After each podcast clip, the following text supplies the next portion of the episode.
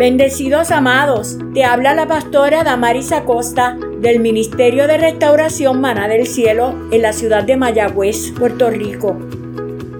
Queremos compartir contigo las enseñanzas de la Escuela de Formación Ministerial de nuestra casa. Esperamos que esta palabra bendiga tu vida. Te animo a que te sumerjas en el estudio de la palabra. Vamos juntos adelante en el Señor. Dios les bendiga. A la clase de esta noche, la fiesta de las primicias, el cumplimiento profético a través de Jesús. Amén. Vamos a orar. Buen Dios, Padre de la Gloria, te damos gracias por este día, gracias por este tiempo, gracias por tu amor y tu misericordia. Te bendecimos, te agradecemos, Señor, el que podamos estar en tu casa, que nos podamos reunir en tu nombre, Señor, y que juntos podamos en este momento, Padre, poner nuestras mentes en un solo pensamiento, aprender de ti, aprender de tu palabra. Agradecemos, Señor, la delicadeza que has tenido para guiarnos en, el camino, para mostrarnos el camino. Gracias, Señor, por cada uno de los maestros y maestras que han pasado por este altar para entregar una clase. Te pido, Señor, que seas tú también utilizando este vaso y que esta clase, Señor, sea escrita en nuestros corazones con tu dedo, Padre, y que nosotros podamos ponerla por obra. Confiamos, Señor, en que cada enseñanza que se reparte cada viernes, la iglesia hace buen uso de ella y la iglesia, Señor, la pone por obra en tu nombre, Jesús. Amén. Gloria a Dios. Si puedes poner el título por allí, por favor. Gloria a Dios. Excelente. Hoy vamos a estar hablando acerca del cumplimiento profético de la fiesta de las primicias. La última clase que se estuvo enseñando fue precisamente la fiesta de las primicias. Entonces, hoy vamos a estar hablando cómo Jesús proféticamente cumplió lo que estaba establecido en esa fiesta. Recuerda que está en la celebración de estas santas convocaciones la entrega Dios a Moisés en el desierto siglos antes de que Cristo viniera a la tierra, obviamente. Así que siglos antes ya Dios estaba preparando el camino y estaba revelando parte de su, digamos, su intención con la historia de este planeta Tierra y con su pueblo y con los que seríamos luego llamados su pueblo, que somos nosotros. Así que ah, siglos antes ya Dios estableció estas celebraciones y era como una señal de lo que vendría adelante, que, que, sería Cristo. Y ahora pues vamos a hablar, ¿verdad? En cada fiesta hemos enseñado cómo Cristo ha cumplido estas primeras tres fiestas, que es lo que llevamos, tres santas convocaciones son las que llevamos. A ver, ¿quién recuerda las tres convocaciones que hemos hablado? La primera fue la fiesta de la Pascua, fiesta de la Pascua. La segunda fiesta fue la de los panes sin levadura. Y hoy Vamos entonces a ver el cumplimiento profético de la tercera fiesta, que sería la, la fiesta de las primicias. Entonces, la fiesta de las primicias, vamos a, recordar un poco, vamos al próximo, vamos a hablar sobre los objetivos de esta clase. Vamos a ver cuáles son los objetivos para esta clase. Son sencillos. El primer objetivo es, vamos a repasar qué era la fiesta de las primicias. El segundo objetivo, vamos a ver un poco de simbología profética en esta fiesta y me gusta traer esta parte de simbología profética porque realmente es lo que Dios nos quiere hablar. Todas estas fiestas son proféticas para nosotros. Cumplimiento fue Cristo, pero en nuestras vidas es la palabra de Dios lo que está siendo sembrado en nuestros corazones y todo lo que tenga que ver con la palabra es profético. Amén. Lo profético no solo mira hacia el futuro, sino que te garantiza un presente en el Señor, es caminar en la palabra de Dios. Lo profético no siempre es estar prediciendo qué va a pasar en el futuro, tienes que ver qué estás haciendo ahora y también lo profético mira hacia el pasado para garantizar que mis pies están caminando en la senda que el Señor me mandó a caminar, que es su palabra. ¿Está aquí conmigo? Amén. Por eso los profetas y los que aquella iglesia que ha sido llamado a lo profético es una iglesia que debe caminar en el conocimiento de la palabra. Y conocer la palabra no es meramente mirar hacia el futuro. Conocer la palabra es mirar hacia el pasado y conocer lo que se dijo, lo que se escribió, en qué contexto se dijo en qué contexto se escribió, luego miramos el presente, cómo se está cumpliendo, cómo lo estamos cumpliendo, cómo lo estamos eh, poniendo por obra y luego entonces podemos mirar hacia el futuro, qué va a pasar, hacia dónde nos movemos, qué va a hacer la iglesia, conocedores de los tiempos, Así que la iglesia llamada a ser una iglesia profética está llamada a conocer la palabra, conocer las escrituras. De esa forma nadie podrá meterte dos dedos en la boca, ¿verdad que no? Porque tú sabrás cómo defender tu fe utilizando el fundamento de la palabra. Así que ese objetivo número dos es la parte profética de la clase. Y luego vamos entonces al objetivo número tres, que es cómo Cristo cumplió cada parte de esta fiesta de las primicias. Vamos a la próxima. La fiesta de las primicias se le conocía también como la fiesta de los primeros frutos, el número tres. La fiesta de las primicias también se conoce como la fiesta de los primeros frutos. Y nuestro pastor César muy bien explicó todo al detalle sobre la celebración de esa fiesta. No es lo que vamos a hacer hoy porque ya esa clase pasó. Hoy queremos recordar, refrescar, agarrar ciertos puntos y recordarlos. Entonces, recordemos que la fiesta de los primeros frutos es donde se presentaba en ofrenda un manojo del primer fruto de la cosecha de granos entre otras cosas, ¿verdad? Pero lo más importante, lo principal en esta celebración estaba esto de presentar la gavilla, era el manojo o un puñadito, ¿verdad? Un grupito de esa cosecha de granos. En este caso, pues si tenías trigo, pues era un masito de trigo, ¿ok? Esa era tu gavilla, ese era lo que tú presentabas al sacerdote. Entonces se presentaban los primeros frutos de la cosecha de granos. Y eso también tiene mucha importancia del primero, primicias, primero, fiesta de las primicias, ¿ok? Piense siempre en el número uno, lo primero. Eh, tipifica dar a Dios lo primero. Eso es la fiesta de las primicias, eso es lo que eh, simboliza, es dar a Dios lo primero, también conocido como el primado. Entonces, el por qué, ¿por qué darle a Dios lo primero o darle a Dios el primado? Pues sencillo, porque eso es un adelanto de la cosecha venidera. Como explicó nuestro pastor César, esas primeras cosechas eran fuera de tiempo, ¿ok? Cuando en realidad el campo iba a producir mucho más y todos los campos iban a estar produciendo, eran en meses más adelante. Pero esas primeras cosechas fuera de tiempo, de esas era que sacaban una ofrenda y la persona no podía comerse su cosecha hasta que no redimiera, no tuviera permiso para comerse esa cosecha. ¿Y cuál era el permiso? El permiso se lo otorgaba esa ofrenda que él entregaba. El sacerdote la recibía, la mesía, la pesaba, ¿verdad?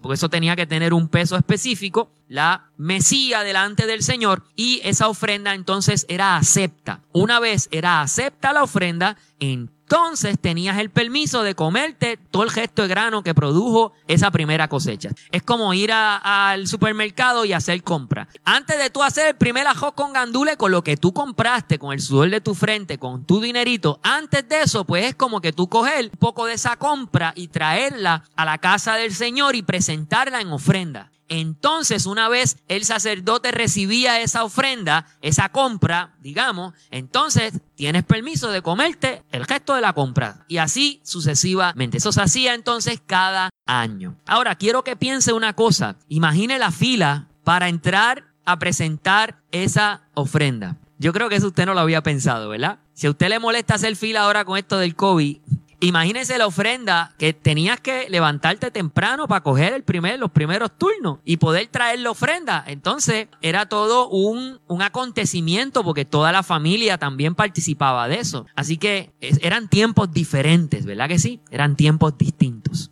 y se presentaba como anticipo. Diga conmigo anticipo. Adelanto. Entonces, vamos al próximo. Vamos a Levíticos 23, 10 al 11, que es donde Dios le entrega a Moisés la celebración de esta fiesta, ¿ok? Donde se describe claramente. Dice así la palabra del Señor. Entonces, Levíticos 23, 10 al 11, dice el 10, habla a los hijos de Israel y diles, cuando hayáis entrado en la tierra que yo os doy. Número 2, y seguéis su mies. Seguéis es cosechar su mies. La mies es pues lo que se siembra, eh, los granos que se siembran. Traerás al sacerdote una gavilla por primicia de los primeros frutos. Nota que dice primicia y después primeros, ¿ok? Así que eran dos cosas distintas. El primer fruto era lo físico, lo que ocurrió. La primicia era lo seleccionado, Una cosa es la cosecha, otra cosa es lo que se selecciona de la cosecha y se trae como primicia y será la primicia de los primeros frutos de vuestra siega, de vuestra cosecha. Y el verso 11 dice, y el sacerdote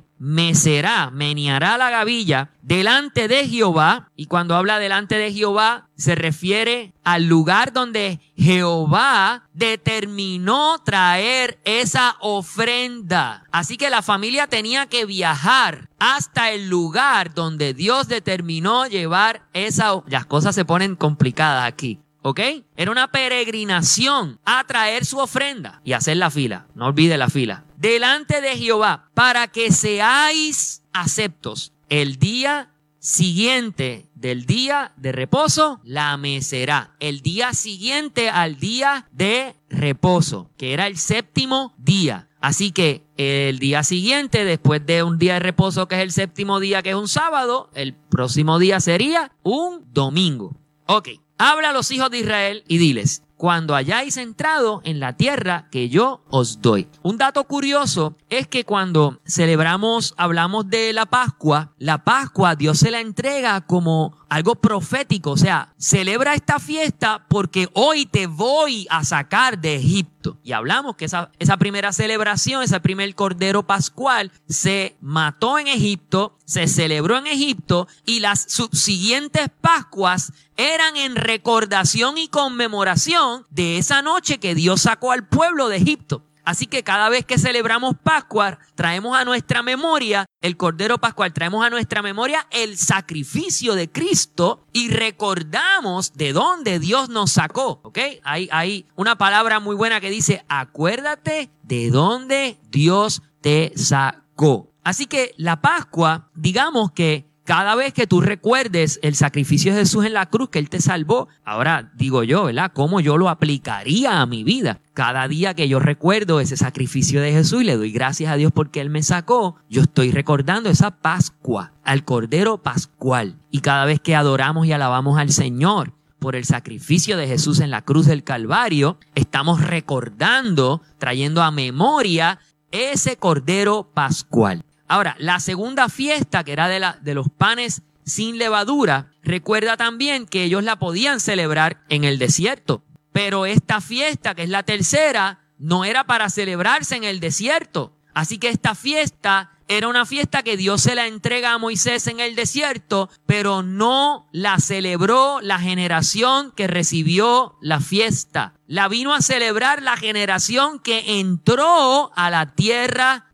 prometida. Eso también es importante tenerlo en la mente. Porque mientras ellos estaban en el desierto, ellos no habitaban en un lugar fijo. Ellos eran nómadas. Ellos estaban vagando por el desierto. Así que ellos no tenían tierra, no tenían territorio, no tenían cosecha. Ellos sí tenían ganado, pero el ganado se movía con ellos. Dios les suplía maná. Claro, porque ellos no podían cultivar la tierra y sacar granos. Así que con el maná ellos podían hacer sus tortas de pan, sus tortitas, sus cositas, sus burritos, sus taquitos, todas esas cosas, con dos o tres codornices. ¿Ok? Recuerde que este pueblo acaba de salir de siglos de esclavitud y ahora Dios está procesándolos en el desierto. Pero esta fiesta le está diciendo, no olvides de dónde te saqué, este proceso es necesario, pero cuando yo te entregue la tierra, por eso dice la tierra que yo os doy, no te la estoy dando, o sea, escucha esto, no la estás pisando ahora, pero yo te la voy a dar, yo te la doy, es tuya, esa tierra es tuya. Cuando llegues allí y cultives esa primera cosecha en tu tierra prometida, saca una ofrenda y esa será tu primicia de tus primeros frutos. Las fiestas subsiguientes ya entonces se convirtió en una costumbre celebrar esa fiesta. Pero imagine cómo sería la primera vez que se celebró la fiesta de las primicias. ¿Cómo sería eso? El pueblo no, no podía olvidarse de lo que Dios le dijo. Tenían que celebrarlo. Así que hay palabra que Dios te ha dado a ti, que tú no la estás viviendo hoy, pero tus generaciones, tus hijos sí la van a poder vivir. Entonces, esto ya sería un poquito loco, pero tal vez tú como primicia profética de eso que tú declaras sobre tus hijos, tú entregas al Señor hoy. Padre, yo no estoy viendo esta promesa, pero esta primicia es por aquello que tú vas a hacer. como el testimonio que trajo un predicador que dio un diezmo adelantado y Dios le dio conforme al diezmo adelantado que él dio. O sea, él diezmó de un dinero que él no tenía. Así que yo no sé si llamarle diezmo a eso, eso es una primicia, punto. Él entregó una ofrenda de primicia de un dinero que él sabía que Dios le podía dar, pero no lo tenía en la mano. Y él ofrendó en primicia de ese dinero. Y luego Dios movió por allá algo diferente y apareció ese dinero que necesitaba. ¿Qué quiero decirles? Que la primicia, tal cual dice su nombre, es algo adelantado, es algo que traes primero. Entonces, a veces nosotros decimos mucho, Señor, si tú me bendices, yo te, yo te voy. Si tú me, como dice el apóstol, si tú me, yo te. Entonces, la fiesta de las primicias, Dios lo que está haciendo es rompiendo ese tú me, yo te, rompiéndolo por la mitad. Esto no sirve aquí. Es tú me das y luego Dios te da. Tú me das en primicia y yo te voy a bendecir. Tú siembras y luego cosechas. Y de eso que cosechas traes esa primicia al, Señor. Entonces, próximo, repasando la fiesta que ya lo dije, la primera era la Pascua, se celebraba en el día 14 del mes de Nisan. La próxima fiesta, estas fiestas eran corridas, eran corridas y duraban un poco más, pero digamos la parte ceremonial más que resaltaba más iba de esta manera. Entonces el día 15 del mes de Nisan se celebraba las panes sin levadura y entonces el próximo día era Santa Convocación y luego el próximo día, que era domingo, se celebraba entonces las primicias. Y mientras hacía yo el estudio, pensando yo acá, ¿cómo sería esta familia que tiene que viajar desde kilómetros de distancia para llegar al templo traer su corderito, traer sus ofrendas de grano, porque además de, la gavilla ellos traían otras ofrendas. Cargar con todo eso, la familia, la comida, o dónde nos vamos a quedar. La verdad es que era una celebración, porque me imagino que si este año te quedaste aquí en casa del compay, el año que viene, pues para casa del compay es que vamos. Y no era tú el compay y la comay y todo. Entonces toda la comunidad, me imagino que se uniría y hospedaría personas, eh, por eso de una fiesta, porque entonces Hace un año no nos veíamos, estamos aquí, compartimos. Así que ponga su mente a correr. ¿Cómo sería la celebración real en esos tiempos de todas estas fiestas? Y a veces nosotros pues nos quejamos porque tenemos servicio los domingos a las 9 y 30. Ay, Dios mío, que muchos este, nos piden que estemos aquí, pero en esos tiempos tenían que viajar a pie para poder entregar sus ofrendas, eh, poder hacer la expiación, poder celebrar la fiesta. Tenían que caminar y estar varios días fuera de su casa, quedándose en otros lugares. Y aquí usted tiene aire acondicionado, tiene buenas sillas, como que es más fácil, ¿verdad? pero se nos hace más complejo. ¿Y sabes por qué se nos hace complejo? Por el entretenimiento. Pero como dice el apóstol Walter, eso es otra predicación. Entonces, vamos a los símbolos proféticos. Símbolos proféticos. El primer símbolo profético que les traigo, la semilla. La semilla es símbolo de vida. ¿Sabías tú que dentro de la semilla está todo lo que necesita esa plantita para brotar y alimentarse los primeros días? Porque la semilla tiene los dos caparazones de la semilla. La semilla se compone de, varios, de varias cosas, pero entre ellas son dos, como dos conchitas. Y adentro tiene un germen que es la, la plantula, la plantita que van a hacer. Esas dos conchitas tienen almacenado el nutriente que necesita ese cantito de planta para nacer. La semilla tiene que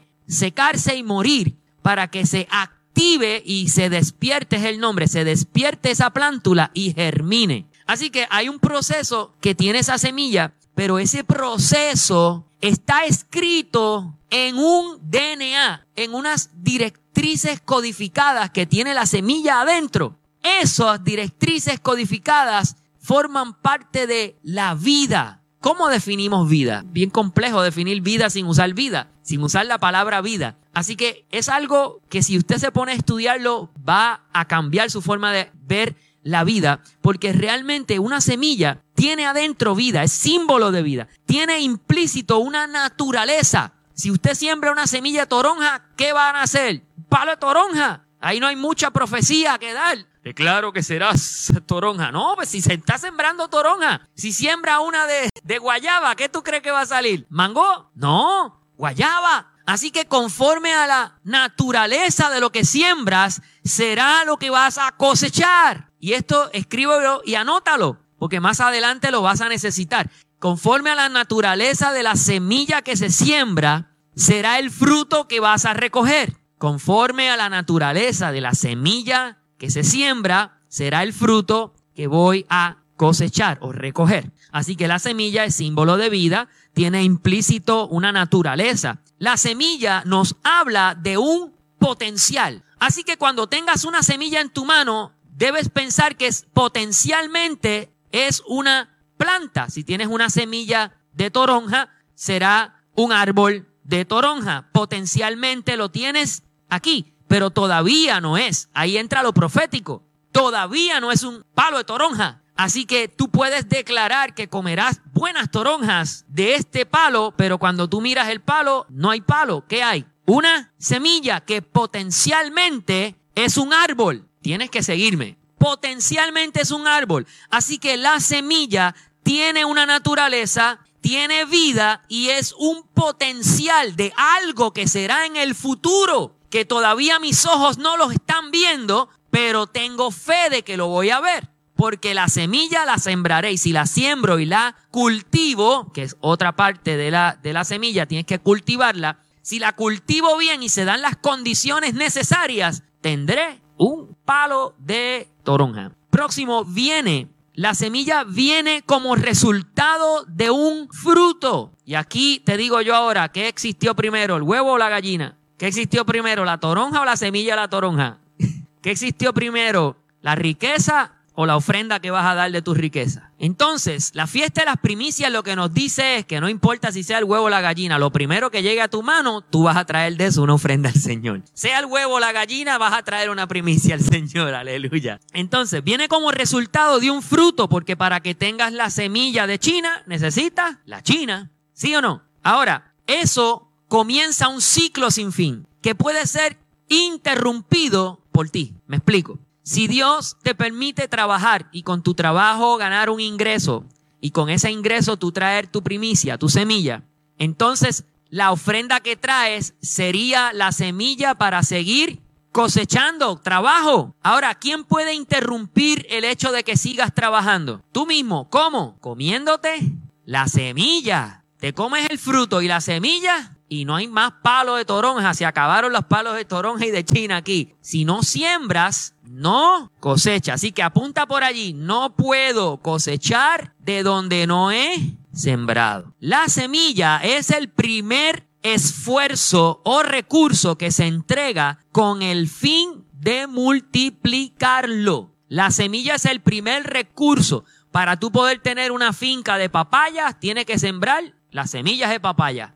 Así que ese primer insumo que tú agregas, aparte de preparar el terreno, pero ese primer insumo que tú das, ese recurso inicial, esa ofrenda inicial, esa es parte, esa es tu semilla, es un recurso inicial, pero con ese recurso yo alcanzaré una finca. Si nunca siembras la semilla, nunca tendrás la cosecha y tu finca. Ahora, segundo punto profético, la gavilla. La gavilla nos habla de la ofrenda que se ofrece. La ofrenda refleja el esfuerzo del que lo cultivó. Nota que en Levíticos Dios le dice, cuando vayas a la tierra que yo te doy, cuando vayas a la tierra que yo les doy, y seguéis su mies. Cuando vayas a la tierra y coseches tus cultivos, pero para cosechar un cultivo primero tiene que haber sembrado un cultivo. La gavilla lo que viene a significar y a reflejar es ese esfuerzo del que cultivó yo sembré,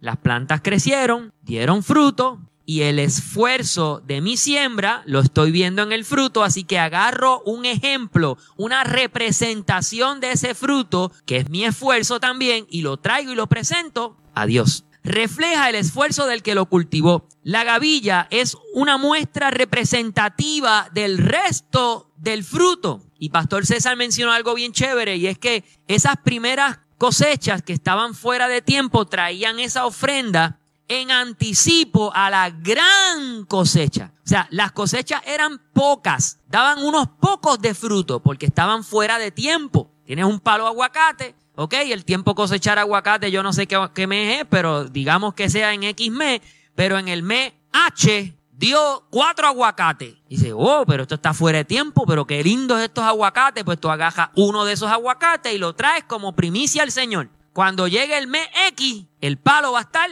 brotado de aguacate. ¿Ok?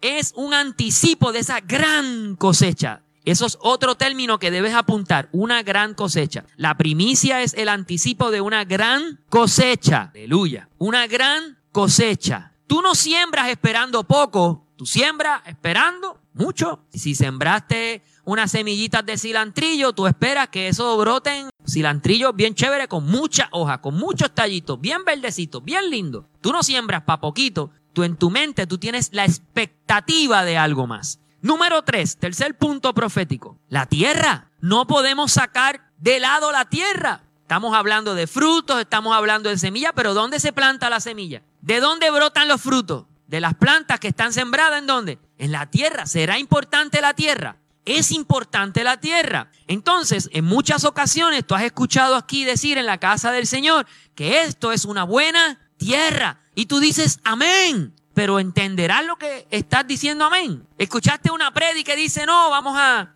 vamos a sembrar, vamos a sembrar este, cuando dicen vamos a ofrendar, o sea, ofrenda algo para un hermano, súplele una necesidad a un hermano. Dice, busca una buena tierra donde tú puedas sembrar esa ofrenda. dinero no se siembra. Dice, amén, gloria a Dios. Pues busca una buena tierra. ¿A qué se refiere con la tierra? La tierra se refiere a el ambiente o lugar donde la semilla crecerá. Una buena tierra es un buen ambiente que proporciona las condiciones para esa semilla. Los nutrientes, los suelos se miden por su capacidad de, por muchas capacidades, entre ellas por su capacidad de nutrición, cuántos minerales tiene el suelo, también por su retención de humedad, también por su dureza y compactación, entre otros. Una buena tierra, para cualquier persona la tierra es buena o mala, punto. Son dos clasificaciones, ¿verdad? Pero la tierra buena es una tierra que rompe rápido, tú la ves como negrita. Si es aquí en Puerto Rico, tú ves tierrita negra suelta y dice, oye, qué, qué, qué tierrita tan, se ve linda esa tierra. Parece de caña, no sé por qué dicen eso, siempre dicen lo mismo. Parece tierra de caña, pero lo que quieren decir es que es como ese topsoil, que es como negrito, sueltecito, que tiene cantitos de tallo y de hoja, porque eso es materia orgánica bien chévere ahí. Cuando tú vas a comprar una bolsita de tierra, esa bolsita de tierra, tú has sembrado una plantita alguna vez. Pues ok, esa bolsita de tierra viene con, con, unas cositas blancas a veces y viene como con cantitos de, de palo,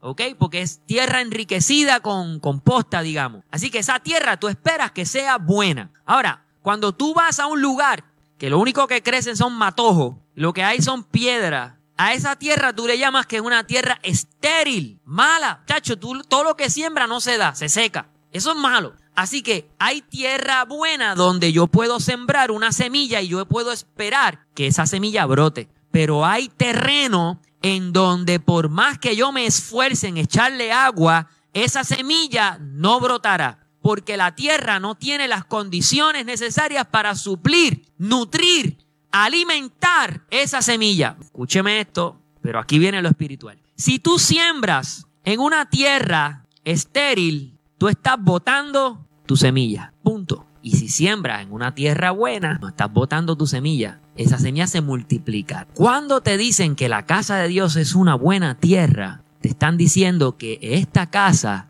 tiene las condiciones necesarias para hacer multiplicar cada ofrenda que tú des, cada semilla que tú des. Y tu semilla no solo es dinero, porque es tiempo también. Aquí te tratamos bien, aquí te retribuimos tu esfuerzo. Aquí te ayudamos, te apoyamos, te educamos, te enseñamos, te disipulamos, te acompañamos en el tiempo difícil. Oiga, mi hermano, tú pones 10 y la iglesia te está poniendo un 90 para que tú crezcas. Aleluya. Alguien da gloria al Señor por maná del cielo. Alguien sabe que maná del cielo es buena tierra. Aleluya. Amén. Así que la tierra es un punto importante dentro de esta fiesta de las primicias, pero no se menciona porque está implícito. Sin buena tierra, de seguro, no habrá buenas cosechas. Y finalmente, número cuatro, punto número cuatro, la cosecha misma. La cosecha es un punto profético porque nos habla del el fruto de nuestra siembra. Es el resultado final ese esfuerzo que tú pones en la casa de Dios. Recuerda que tu primicia no solamente es el Día de Acción de Gracias como lo celebramos en esta casa, que traemos una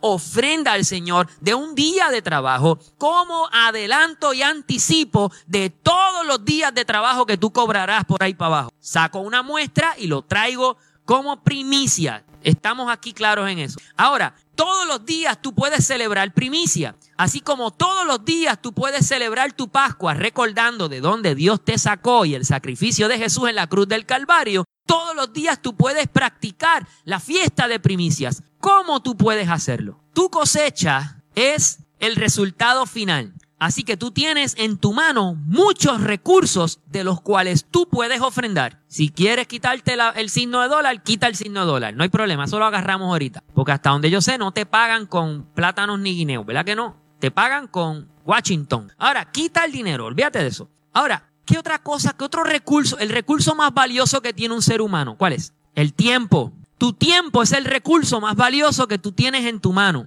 y que mucho perdemos el tiempo. Así que es semilla que estás votando. Porque si no empleas el tiempo en algo productivo, lamentablemente, te estás comiendo tu primicia, tu ofrenda, tu cosecha y no va a pasar nada en ti. Si este tiempo de lockdown no lo aprovechaste aprendiendo algo nuevo, leyendo la Biblia, o leyendo un libro nuevo, o educándote o discipulándote, o conectando con tu ministerio y buscando mejorar, perdiste el tiempo. El tiempo de cosecha Mucha gente lo está viendo ahora, pero antes de cosechar, ¿qué tuvieron que hacer los primeros meses? Sembrar, sentarse a leer, sentarse a orar, sentarse a buscar dirección, sentarse a buscar información, hacer research, llamar personas, conectar con gente, hacer conexiones. Ese tiempo, si no lo empleaste bien, hoy no vas a estar cosechando esos productos. Así que hay personas, ahora vamos a las empresas, hay empresarios que hoy están montados en medio de la crisis están montados. ¿Por qué? Porque en el lockdown ellos aprovecharon ese tiempo para reinventarse. No puedo abrir mi tienda, pues déjame empezar a hacer una página web. Porque estoy en casa, tengo internet, no puedo hacer más nada, no puedo salir, pues vamos a hacer una página web para promocionar mis productos y poder venderlos online. De momento, quitaron el lockdown, ya ellos están montados. Tienen su tienda física y tienen su tienda online. Eso es un ejemplo. Porque el recurso más valioso que tiene un ser humano se llama tiempo. Así que tú puedes traer tiempo a la casa de Dios. Tú puedes ofrendar de tu tiempo a la casa del Señor. Ahí está nuestra hermana Adelaida, que ella ofrenda de su tiempo, limpiando y manteniendo este lugar, mira, inmaculado. Usted no, no tiene ni escucha una sola queja de que este lugar esté sucio. Gracias a nuestra hermana Adelaida, y yo sé que alguien más que le ayuda a veces, que vienen con ella, a veces, normalmente es el Padre, Hijo, Espíritu Santo, pero ella ofrenda de su tiempo. Pero así hay otra área, porque la limpieza de la casa no es lo único que se hace aquí. Aquí se adora al Señor, ¿sí o no? Aquí hay adoradores, ¿sí o no? Y esos adoradores llegan y, dedican de su tiempo en los ensayos y fuera de ensayos también. Y durante la semana estamos conectados, que si el chat, que si los discipulados, que si los audios, que si escucha, que si la lectura de la palabra, que si leíste, que si viste, escúchate estas canciones, practica con tu tiempo. Ese tiempo es ofrenda al Señor. Así que hay mucho que tú puedes dar. La fiesta de las primicias no es solamente un día que traigas una comprita como primicia, no. Todos los días tú puedes traer del resultado de tu cosecha. Aleluya. Y antes de irme de este punto, si hoy no comienzas a sembrar, no esperes cosechar mañana. Así que muévete a hacer algo por Dios. Muévete a hacer algo por Dios. Los que me están viendo por ahí, por, por las transmisiones que están sentaditos en su hogar, escúcheme tiene que empezar a hacer algo para el Señor. Saque de, esa, de su tiempo y, e inviértalo y siémbrelo para cosechar más adelante. Aleluya. Busque la lista de las personas que no vinieron el domingo. Busque la lista de las personas que no han venido desde el lockdown para acá. Llámelo. Ore por ellos. Venga temprano si quiere. Une, conéctese con el equipo de intercesión de la casa. Conéctese con el equipo de Ujiere. Busque dónde servir. Pero haga algo para el Señor. No se quede de brazos cruzados. Y luego decirme, yo le sirvo a Dios. No, hermano, usted no le está sirviendo. Me voy, me voy. Me voy que me miraron mal. No me diga que le está sirviendo al Señor. No. Usted está siendo servido por el Señor. Porque Dios le está dando a usted una oportunidad de vida cada día. Le ha dado salud, lo ha protegido, lo ha cuidado. En medio de la dificultad lo ha cogido en sus brazos y lo ha llevado por encima de la tormenta. Y usted lo que ha hecho es ver Netflix todos los días. Y no se ha leído ni un capítulo de la Biblia, mire mi hermano, mire mi hermana, vamos a ponernos serios. Entonces, hay mucho que usted puede hacer por el Señor, pero nunca es tarde. Comience a hacerlo ahora. Y yo confío en el Señor, en que veremos esta casa llena de mucho fruto y fruto abundante, producto de los sembradores y sembradoras del Señor. Amén. Así que hay mucho que podemos sembrar. Puede sembrar tiempo, esfuerzo, conocimiento, una llamada telefónica, oración, también puede ofrendar de sus recursos, de su dinero. Usted lo puede poner en la casa del Señor cuando hay, hace falta una, una necesidad especial, hay que suplirla, lo suplimos. Compra alimento, en fin, hay mucho que usted puede hacer. Puede darle pon a un hermano o hermana que no tiene vehículo, puede apoyar. Obviamente, estos tiempos nos, nos han quitado muchas cosas, ¿verdad? Pero que no nos quite poder sembrar algo, aunque sea una sonrisa en alguien, aleluya, una oración, una llamada, eso usted lo puede hacer. Amén. Amén. Así que próximo, ciertamente Jesús, ahora vamos a ver cómo Cristo cumplió la fiesta de las primicias. Ciertamente Jesús es el Santísimo de Dios, quien fue santificado por el Padre. Jesús es el primogénito, el primero, el escogido, el preeminente. Él es tanto el primogénito de Dios como la primicia para Dios. Jesús es la gavilla de los primeros frutos. Y todo eso es lo que vamos a ver ahora. ¿Cómo podemos decir que Jesús es el primogénito? ¿Cómo podemos decir que Jesús fue la primicia? ¿Cómo podemos concluir que Jesús fue la gavilla que proféticamente Mesía, el sacerdote? ¿Cómo Jesús encaja en ese perfil para hacer esa ofrenda de esos primeros frutos? Aleluya. No sé si usted está aprendiendo algo aquí, lo, siento muy callado, pero yo estoy aprendiendo mucho y estoy muy contento por eso. Así que me pondré más contento si usted también aprende conmigo. Amén. ¿Cómo Cristo cumple todo esto? Número uno, Jesús es el primogénito de Dios Padre. Y cuando leemos esto, lo primero que nos viene a la mente es que Jesús es el primer hijo de Dios. Pues Jesús es el primogénito, el que nació primero. Porque naturalmente el primogénito es el primer hijo que nace o hija. Pero en lo espiritual, Jesús no significa, esto no se refiere a que Él fue el primero, el primer hijo de Dios, sino a que Jesús ya existía desde antes de la creación y que por medio de Él fueron hechas todas las cosas. Cuando usted escuche que Jesús es el primogénito de Dios Padre, es que Jesús es la palabra, la palabra de Juan 1, cuando dice en el principio era el verbo y el verbo era con Dios y el verbo era Dios. Y a través del verbo se hicieron todas las cosas, porque todas las cosas se hicieron por Jesús, por medio de Jesús y para Jesús. Así que si tú existes hoy, tú existes para Jesús. Ese amén me gustó. ¿Entendieron eso? El primogénito de Dios es que Él existía y por medio, desde antes de la creación y por medio de Él fueron hechas todas las cosas. Juan 1.3 dice, todas las cosas fueron hechas por Él y sin Él nada de lo que ha sido hecho fue hecho. Estoy en fuego aquí y usted está tan pasivo, mi hermano, no sé cómo explicar. Escúcheme esto. Apocalipsis 3:14 dice, he aquí el amén, el así sea, el sí el amén, el testigo fiel y verdadero, el principio de la creación. Así que Jesús fue la primicia antes de la creación, ya Él estaba. Y por medio de Él fueron hechas todas las cosas. Próximo, número dos, ¿cómo Jesús cumple la fiesta de las primicias? Y todas ellas es Jesús mismo. Número dos, Jesús es, diga conmigo, Jesús es la primicia de los resucitados. Y usted me dirá, pastor, pero es que antes de que de Mateo hay otros libros y en otros libros hemos visto otra gente que resucitó. Así que mm, eso no puede ser verdad. Allí lo que se refiere no es que Cristo haya sido el primero en resucitar en las escrituras. Antes de él resucitaron otras personas. ¿ah? Pero volvieron a morir, como decía mi abuelita.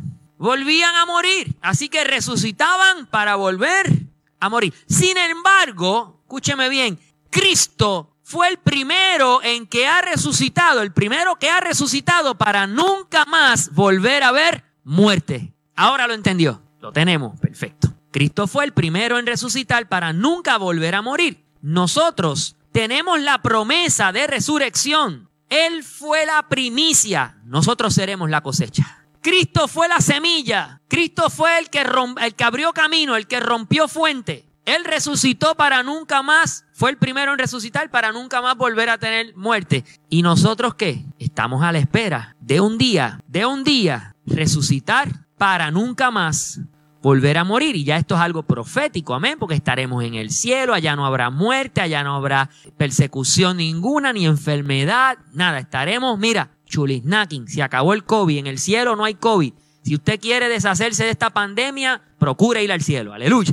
Amén. Ahí, ahora fue. Empezó las amenes. Primera Corintios 15, 20 y 23. Mas ahora Cristo ha resucitado de los muertos primicias de los que durmieron es hecho. Primicia de los que durmieron es hecho. Y 23 dice, pero cada uno en su debido orden. Cristo, las primicias, luego los que son de Cristo en su venida. Así que cuando Cristo venga, que Él prometió que volvería por su iglesia, Aún aquellos que estén muertos, Cristo viene pronto, pero si usted muere y pasan dos mil años, que no va, eso no va a ocurrir, pero esto es un, ejemplo exageradísimo. Si usted muere y pasan 100 años, a los 100 años, de donde usted haya, lo hayan entejado, no importa donde usted muerto, 200 años, usted va a resucitar para salvación en el nombre de Jesús. Si usted antes de morir sembró una buena semilla, aceptó a Cristo, vivió para Cristo y vivió para Él. Amén. Por Cristo y para Él y usted murió siendo salvo, aleluya, usted tiene la esperanza de que usted será parte de esa cosecha, porque Cristo fue la primicia y yo haré lo mismo, resucitaré para nunca más volver a morir. Próximo, ya con esto vamos casi terminando. Número 3. Jesús es el primogénito de entre los muertos. Parece igual, pero no es lo mismo. Aquel era de los que resucitó, ahora es de los que mueren. ¿Cómo es esto? Explícame. Jesús es el primogénito de entre los muertos. Jesús es la semilla que fue sembrada y tuvo que morir para luego resucitar y traer vida. Ahorita te hablé en ese lapsus de ciencia que tuve ahorita, de biología 101. Hablé y te dije que para que la semilla germine y brote tiene que morir, secarse primero, morir. Y eso despierta en la semilla el código genético para que salga. Si la semilla no muere, nunca nace, nunca nace, nunca germina. Por eso tú tienes las habichuelas en el saco de habichuela, pero sacas una y la estimulas con un poquito de agua y sale. Pero mientras están en la bolsa están durmiendo, durmiendo. Cristo dijo de él mismo en Juan 12, 24, de cierto, de cierto os digo que si el grano de trigo no cae en la tierra y, y Cristo tenía que morir, tenía que morir en la cruz del Calvario, pero uno de sus discípulos se le acercó y le dijo, mira, no vayas para, para allá porque allá es que te quieren matar. No vayas a Jerusalén, quédate acá con nosotros, no vayas para allá. Porque si vas allá te están buscando para darte pico. Quédate acá, apártate de mí, Satanás. Me eres piedra de tropiezo, papito. Siéntate aquí, vente. Yo sé que eso no eres tú. ¿Ah? Pedrito. No, Jesús, quédate aquí. Y le digo, Pedro, pero es que la, el grano de trigo soy yo. Y si no me siembro y muero, jamás podremos cosechar el gran fruto de la iglesia. Recuerda que al mismo Pedro, Jesús mismo le dijo, tú eres Pedro, tú eres piedrita, pero sobre esta roca edificaré mi iglesia. Así que para que surgiera una cosecha de la iglesia, dos mil años después, Cristo tuvo que primero ser la semilla que se enterró y murió para luego germinar y llevar consigo mucho fruto. Aleluya. Apocalipsis 1.5 dice, y de Jesucristo el testigo fiel, el primogénito de los muertos y el soberano de los reyes de la tierra, al que nos amó y nos lavó de nuestros pecados con su sangre. Eso es para que conteste la pregunta de por qué Cristo tuvo que morir. Ah, pero si Cristo era Dios, ¿por qué no, no mandó a los ángeles que lo protegieran y que nunca lo mataran? Dice, mentiras del diablo, ese era el plan del diablo, que Cristo no muriera. Hoy no tendríamos salvación, hoy no tendríamos iglesia. Si Cristo no hubiese muerto y resucitado, hoy no tendríamos iglesia. Se lo explico ya a mí. Jesús es el primogénito de muchos hermanos. Mira, la meta suprema de Dios para nosotros es hacernos semejantes a Jesús, semejantes a Jesús, de la misma naturaleza. que hablamos de la semilla? Tiene implícita una naturaleza. Si siembra papaya, cosechará papaya. Así que si Cristo se sembró, ¿qué es lo que va a cosechar? Si Cristo voluntariamente se sembró, aquí va esta semilla, y se entregó él mismo para morir y ser la semilla para luego cosechar fruto, ¿qué naturaleza tiene que haber en nosotros? ¿A quién tiene que ver el mundo en nosotros? ¿A quién tiene que escuchar el mundo en nosotros? Aleluya. A Jesús. ¿Por qué a Jesús? Porque Él fue la primicia. Él se sembró y yo soy la cosecha. Y yo soy de la misma naturaleza que Cristo. Ese amén me gustó. Por eso el apóstol Pablo decía, ya no vivo yo, mas vive Cristo en mí. Por eso también la palabra dice, de modo que si alguno está en Cristo, nueva criatura es. ¿Por qué no puede seguir siendo la vieja criatura? Porque la vieja criatura tiene una naturaleza distinta a la semilla. Y nuestro trabajo espiritual es convertirnos en nueva criatura en Cristo Jesús. Cada día morir al yo, morir al yo. Es que yo pienso, a mí me explota las entrañas cada vez que escucho a alguien que se llame cristiano y decir, sí, yo sé que, yo sé que tengo que congregarme, pero mire mi hermano, ese pero debería tragarse los dientes. No hay pero. Si usted le sirve a Cristo, me congrego por amor a Cristo.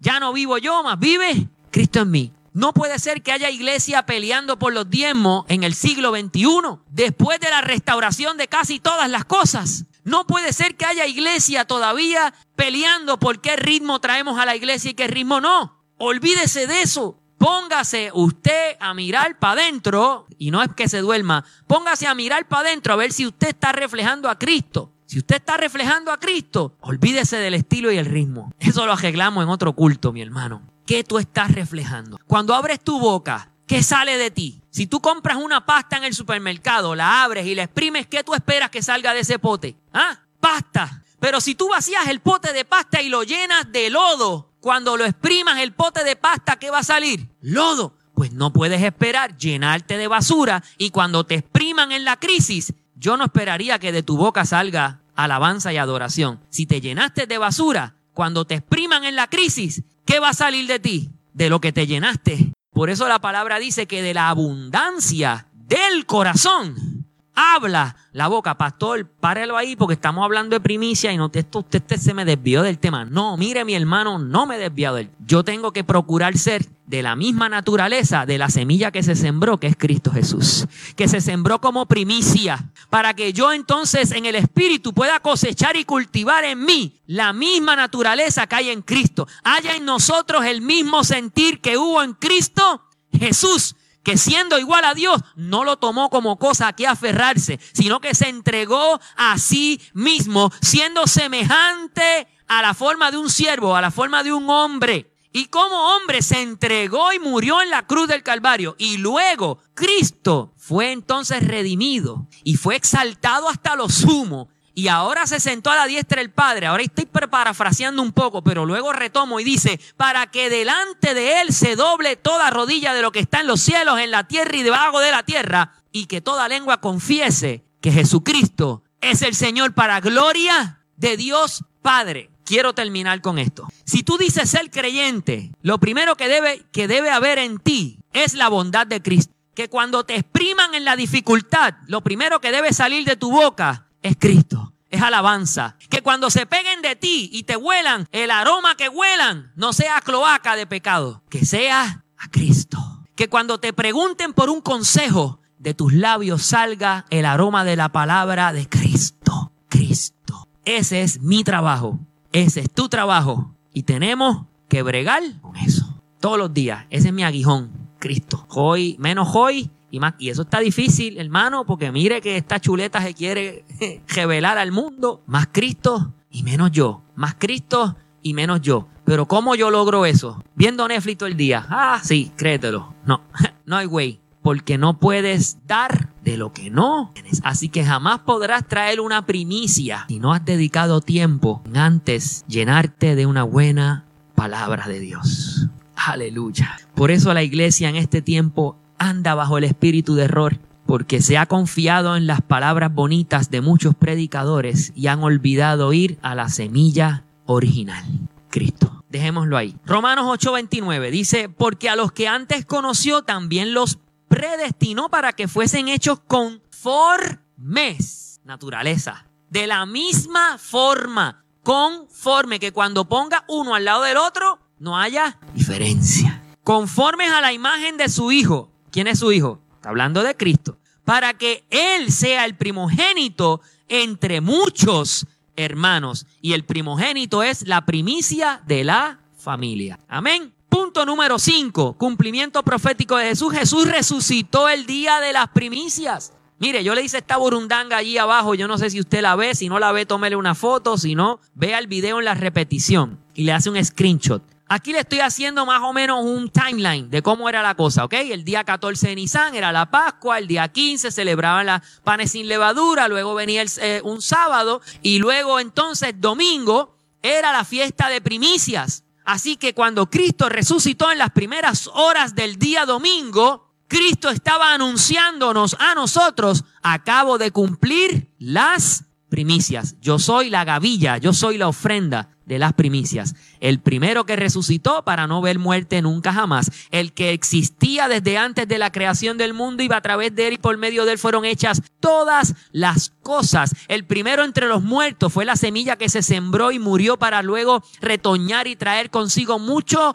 fruto. Y parte de ese fruto y esa cosecha somos tú y somos yo, que más de dos mil años después somos parte de la iglesia y la iglesia es la mies que será recogida y llevada al cielo, aleluya, y mecida delante de Jehová, aleluya. Gózate, hermano, gózate, hermana, porque esa es nuestra promesa. Gloria a Dios. Y finalmente, la resurrección de Jesús marcó el principio de la cosecha de almas. Aleluya. Mira, si un grano de trigo no cae en la tierra y muere, no se convertirá en una planta que produzca muchos granos más de trigo. Jesús debió morir para pagar la pena de nuestro pecado, pero también para mostrar su poder sobre su muerte. Su resurrección prueba que tiene vida eterna. ¿Te acuerdas que te dije que dentro de la semilla hay vida?